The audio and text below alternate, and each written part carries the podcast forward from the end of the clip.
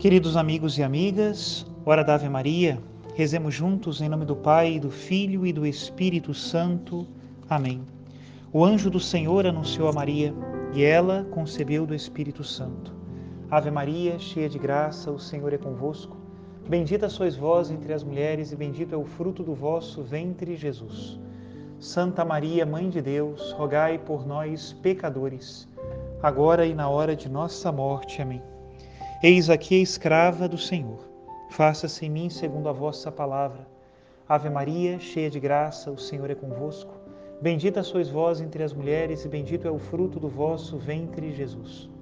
Santa Maria, Mãe de Deus, rogai por nós, pecadores, agora e na hora de nossa morte. Amém. E o Verbo de Deus se fez carne e habitou entre nós. Ave Maria, cheia de graça, o Senhor é convosco. Bendita sois vós entre as mulheres, e bendito é o fruto do vosso ventre, Jesus. Santa Maria, Mãe de Deus, rogai por nós, pecadores, agora e na hora de nossa morte. Amém. Rogai por nós, ó Santa Mãe de Deus, para que sejamos dignos das promessas de Cristo. Oremos. Infundi, Senhor, em nós a vossa graça, nós o suplicamos, para que nós que conhecemos pelo anúncio do anjo a encarnação de Jesus Cristo, vosso Filho e nosso Senhor, cheguemos por sua paixão e morte de cruz à glória da ressurreição da carne. Pelo mesmo Cristo nosso Senhor. Amém. Em nome do Pai, do Filho e do Espírito Santo. Amém. Queridos irmãos e irmãs, continuamos a nossa leitura por este Evangelho de São Marcos, tão rico do ensinamento do Mestre para os seus discípulos. E agora vamos ler a partir do versículo 7 do capítulo 3. Diz assim: Naquele tempo, Jesus se retirou para a beira do mar, junto com seus discípulos. Muita gente da Galiléia o seguia, e também muita gente da Judéia, de Jerusalém, da Idumeia, do outro lado do Jordão, dos territórios de Tiro e Sidônia, foi até Jesus, porque tinham ouvido falar de tudo o que ele fazia. Então Jesus pediu aos discípulos que lhe providenciassem uma barca, por causa da multidão, para que não o comprimisse. Com efeito, Jesus tinha curado muitas pessoas, e todos os que sofriam de algum mal jogavam-se sobre ele para tocá-lo. Vendo Jesus, os espíritos maus caíam aos seus pés, gritando: Tu és o Filho de Deus. Mas Jesus ordenava severamente para não dizerem que ele era. Palavra da salvação, glória a vós, Senhor.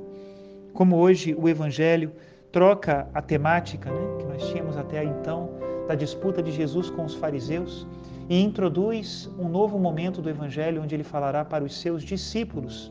Eu gostaria de compartilhar com vocês a homilia do domingo passado, que teve justamente como tema o discipulado de Jesus. Sermos discípulos desse bom Mestre que cuida de nós e nos salva. Escutemos então a homilia. Querido Diácono Lino, meu querido irmão, os queridos irmãos e irmãs, Estamos no tempo comum, voltamos ao tempo comum depois das solenidades do Natal do Senhor. E o tempo comum ele tem uma espiritualidade, verdadeira espiritualidade, que nós poderíamos chamar de a espiritualidade do discípulo. Mas, padre, o que, que significa a espiritualidade do discípulo? O que, que é isso?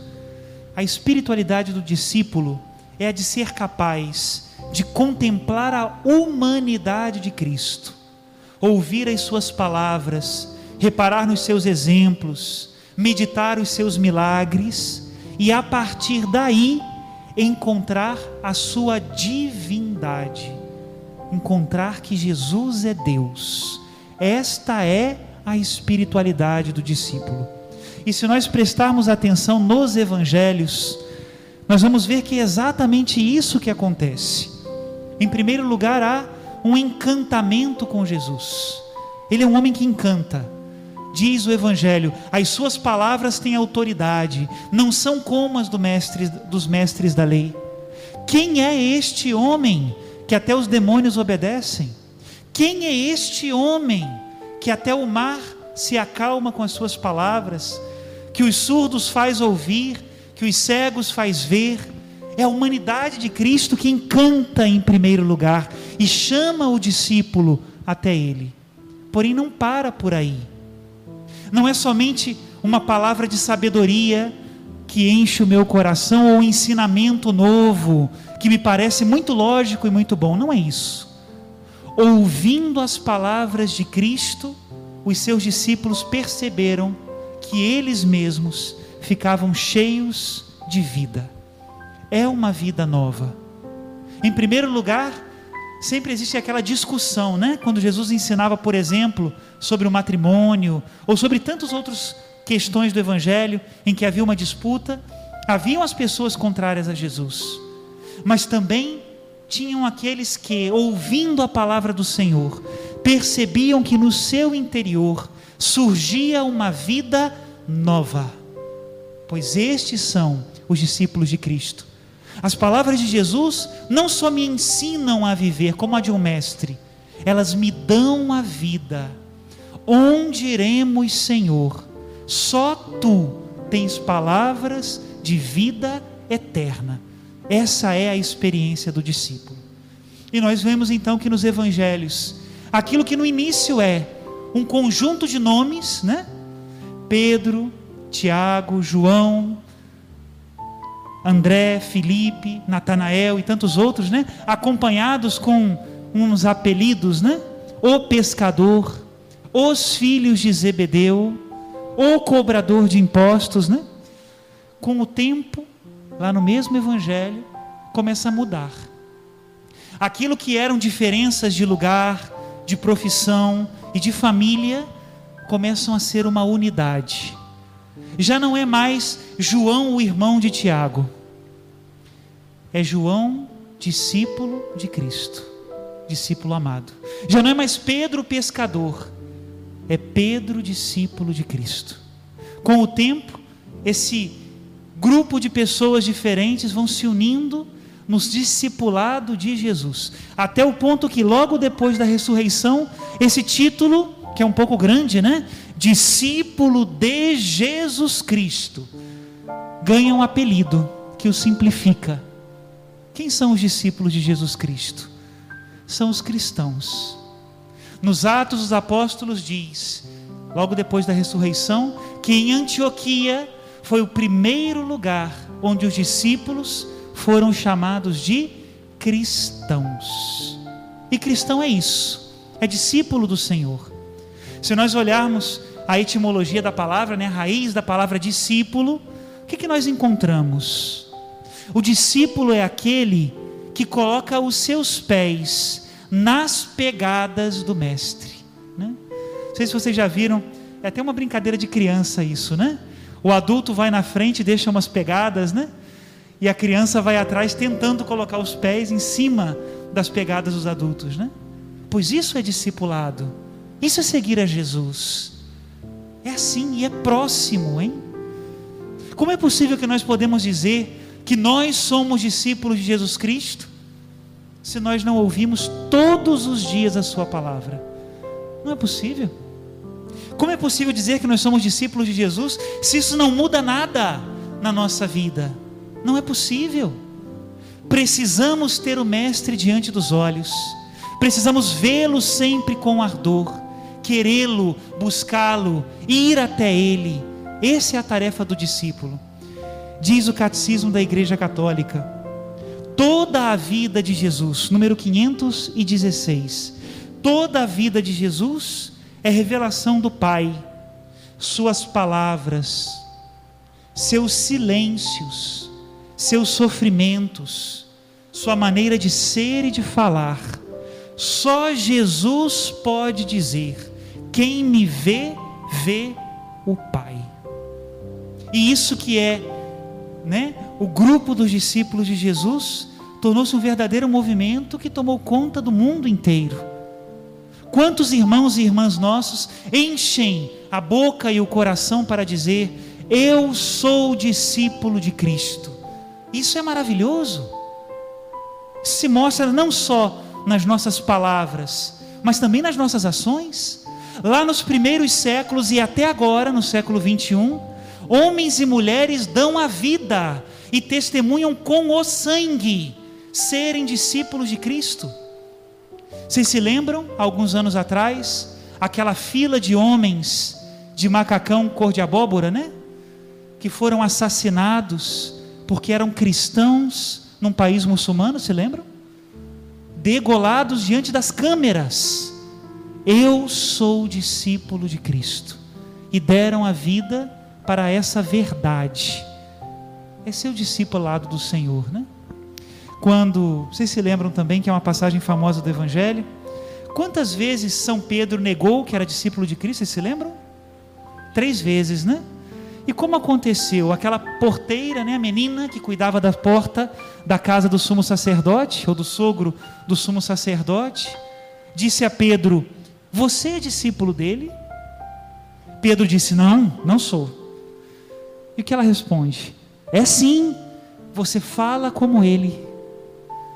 O discípulo de Cristo mostra pelo modo de falar, pelo modo de vestir, pelos lugares onde frequenta pelos lazeres que escolhe.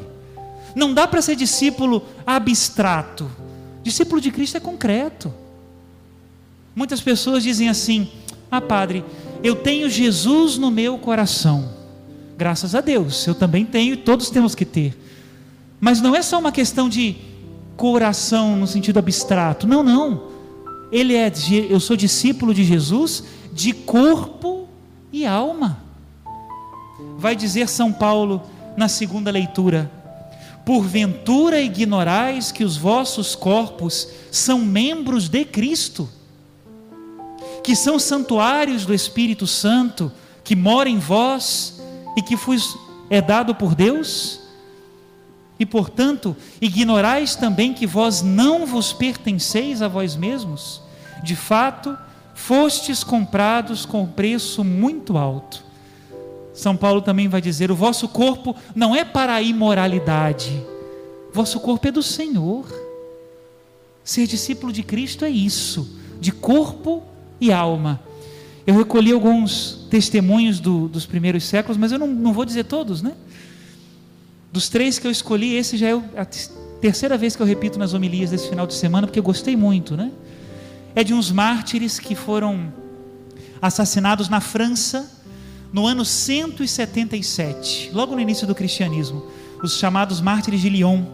Era um grupo grande, ali tinham crianças, idosos, jovens, todos, né? E tinha um que se chamava Santo, seu nome de batismo era Santo. E o torturador procurava torturá-lo, né? Para que ele dissesse onde se reuniam os cristãos, quem eram os seguidores de Cristo, de onde ele veio, onde ele morava. Interessante. A todas as perguntas, o Marte só respondia uma coisa: sou discípulo de Cristo. Em latim, Christianus sum. Onde você mora? Sou discípulo de Cristo. Qual o seu nome? Sou discípulo de Cristo. Qual é a sua família? Sou discípulo de Cristo. Que era a única acusação que tinham contra ele. E ele não a negava ele a proclamava. Mais um testemunho que também é bonito. São Policarpo, também dessa mesma época do século II, só que lá na Ásia, quando tentaram dizer para ele: insulta Cristo e nós te liberaremos. Ele respondeu: Faz 86 anos que sirvo a Cristo e nunca me fez mal algum. Como poderia blasfemar contra o meu Rei e o meu Salvador? Se finges não saber quem eu seja, ouve, portanto, aquilo que te digo com franqueza: sou discípulo de Cristo. É isso. Como seria diferente se nós entendêssemos esse discipulado como algo que obriga a nossa vida, né? E essa é a espiritualidade do tempo comum. Eu me comprometo pela minha missão a cada um de vocês que cada domingo do tempo comum, um ponto luminoso do Evangelho, eu vou trazer para a nossa reflexão, para que sejamos verdadeiros discípulos de Cristo. E peço ao Senhor nosso Deus que sejamos fiéis, muito fiéis, no cumprimento do Evangelho do Senhor.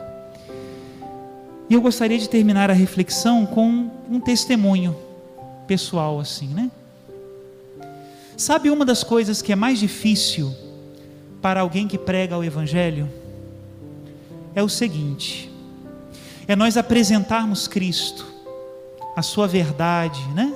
Darmos princípios, né? Luzes para todos, né? Mas não controlarmos nem teleguiarmos ninguém. Vocês desculpem o que eu vou dizer agora, talvez uma linguagem assim, mas é verdade. Eu não quero transformar a assembleia num grupo de vaquinhas de presépio, mas de jeito nenhum, com todo respeito com as vaquinhas e com os presépios. Não. O pregador não é aquele que vai dizer exatamente o que você deve fazer. Não, não, não. Eu falo de Cristo e te ajudo a discernir, mas você é discípulo do Senhor. Eu digo isso porque nos tempos que nós estamos vivendo, né? Tá todo mundo querendo controlar todo mundo, né? O padre não tem que dizer qual é o seu partido político, nem qual é a sua opção de vida, não tenho, não é a minha missão. Tenho outras coisas para fazer, mas isso não.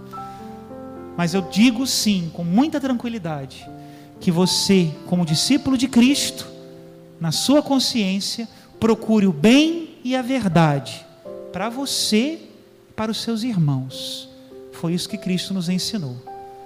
Louvado seja nosso Senhor Jesus Cristo.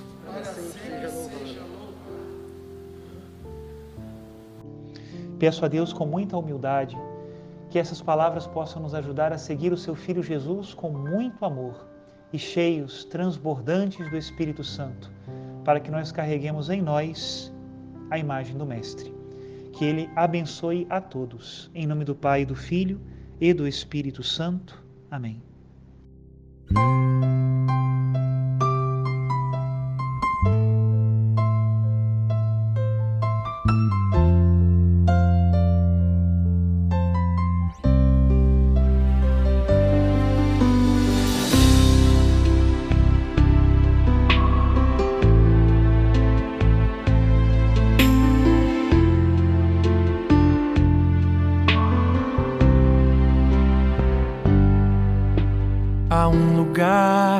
Atrai meu coração e faz meus pés mudarem sempre a direção. Se ali estou, me lanço, me derramo em adoração na sala do trono.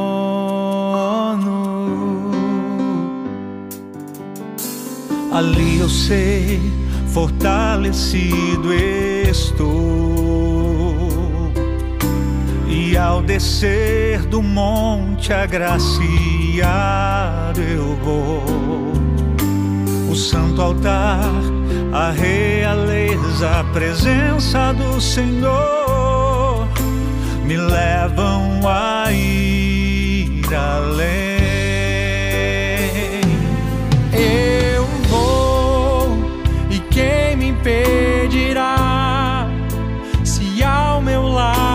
Está o autor da minha fé. Eu vou, a força ele me dá, coragem para enfrentar